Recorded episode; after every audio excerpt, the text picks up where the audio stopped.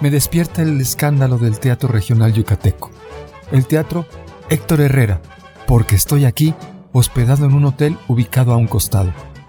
Es un ambiente de fiesta, todo es risotadas de alegría. Una orquesta hace retumbar el ambiente con sus clarinetes y timbales porque está a punto de comenzar la función. De repente se silencia la música y todo el mundo se calla porque está a punto de correrse el telón. Una explosión de aplausos me ensordece, porque Cholo ha entrado en escena. Es Héctor Herrera Leobardo Álvarez, el gigante del teatro regional, quien mira al público con sus ojos desorbitados y su característica sonrisa, que uno no sabe si es de risa o de locura. Se contornea entre el respetable, moneándose ante el público que con tan solo verle suelta la carcajada. Después de él sale su compañera de carpa, Tina Tuyu, Yasmín López, quien como él, desparpajadamente también se pavonea sobre el entarimado para recibir los aplausos de la gente. Ambos arrancan la función de Cuna de Perros, parodia que hacen de la telenovela de moda Cuna de Lobos, siendo ella quien como Catalina Krill de Barrios, parodia a Catalina Krill de Barrios, interpretada en la televisión por María Rubio actriz que hoy sorprende a todos al estar aquí presente para ofrecer unas palabras en reconocimiento por las 100 representaciones de la obra que recién hoy se están cumpliendo.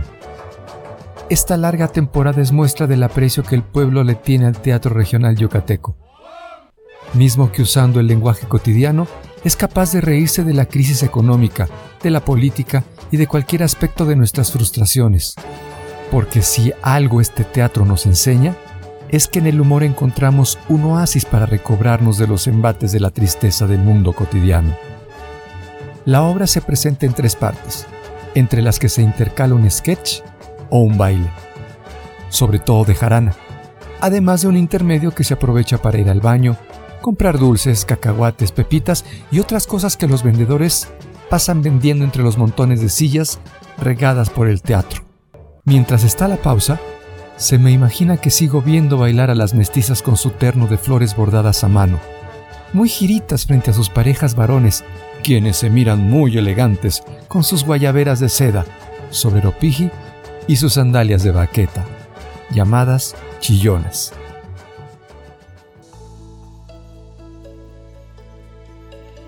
En tanto los voy viendo, se me vienen a la mente las obras que he visto en este teatro las cholimpiadas, mirando a tu mujer, nada quincenal, amando a Miguel, Jiji de Colito, el extortista, las chayas y chayotes, calaveras del 75 y el tren bola, las que aplaudía más no poder, desde sus incomodísimas sillas de madera o desde el tercer nivel de las gradas que están en sus dos costados.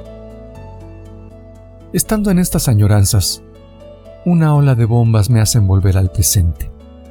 Es que como ya se terminó la obra, ahora los actores se despiden de nosotros entonando un ventarrón de bombas que son pícaros versos con los que ironizan alguna situación o problema del mundo yucateco. No paramos de reír entre aplausos y más aplausos hasta que se cierra el telón. Estoy feliz, alegre por haberme reído de mí mismo me siento ligero, como desahogado de problemas. Qué lejos ahora me parecen. Sí, así es. El león no es como lo pintan, sino como yo lo quiero ver, porque mis agobios son porque yo así me los creo. Entonces, solo si yo creo en ellos, es que me hacen sufrir. En cambio, la risa me los quita de encima quite el agobio que me dan y así veo bien los problemas, tal cual son, sin mis prejuicios. Sí, ya lo aprendí. Debo ver las cosas como son, ayudado por el sentido del humor. Muchas gracias, Cholo. Muchas gracias, Teatro Regional.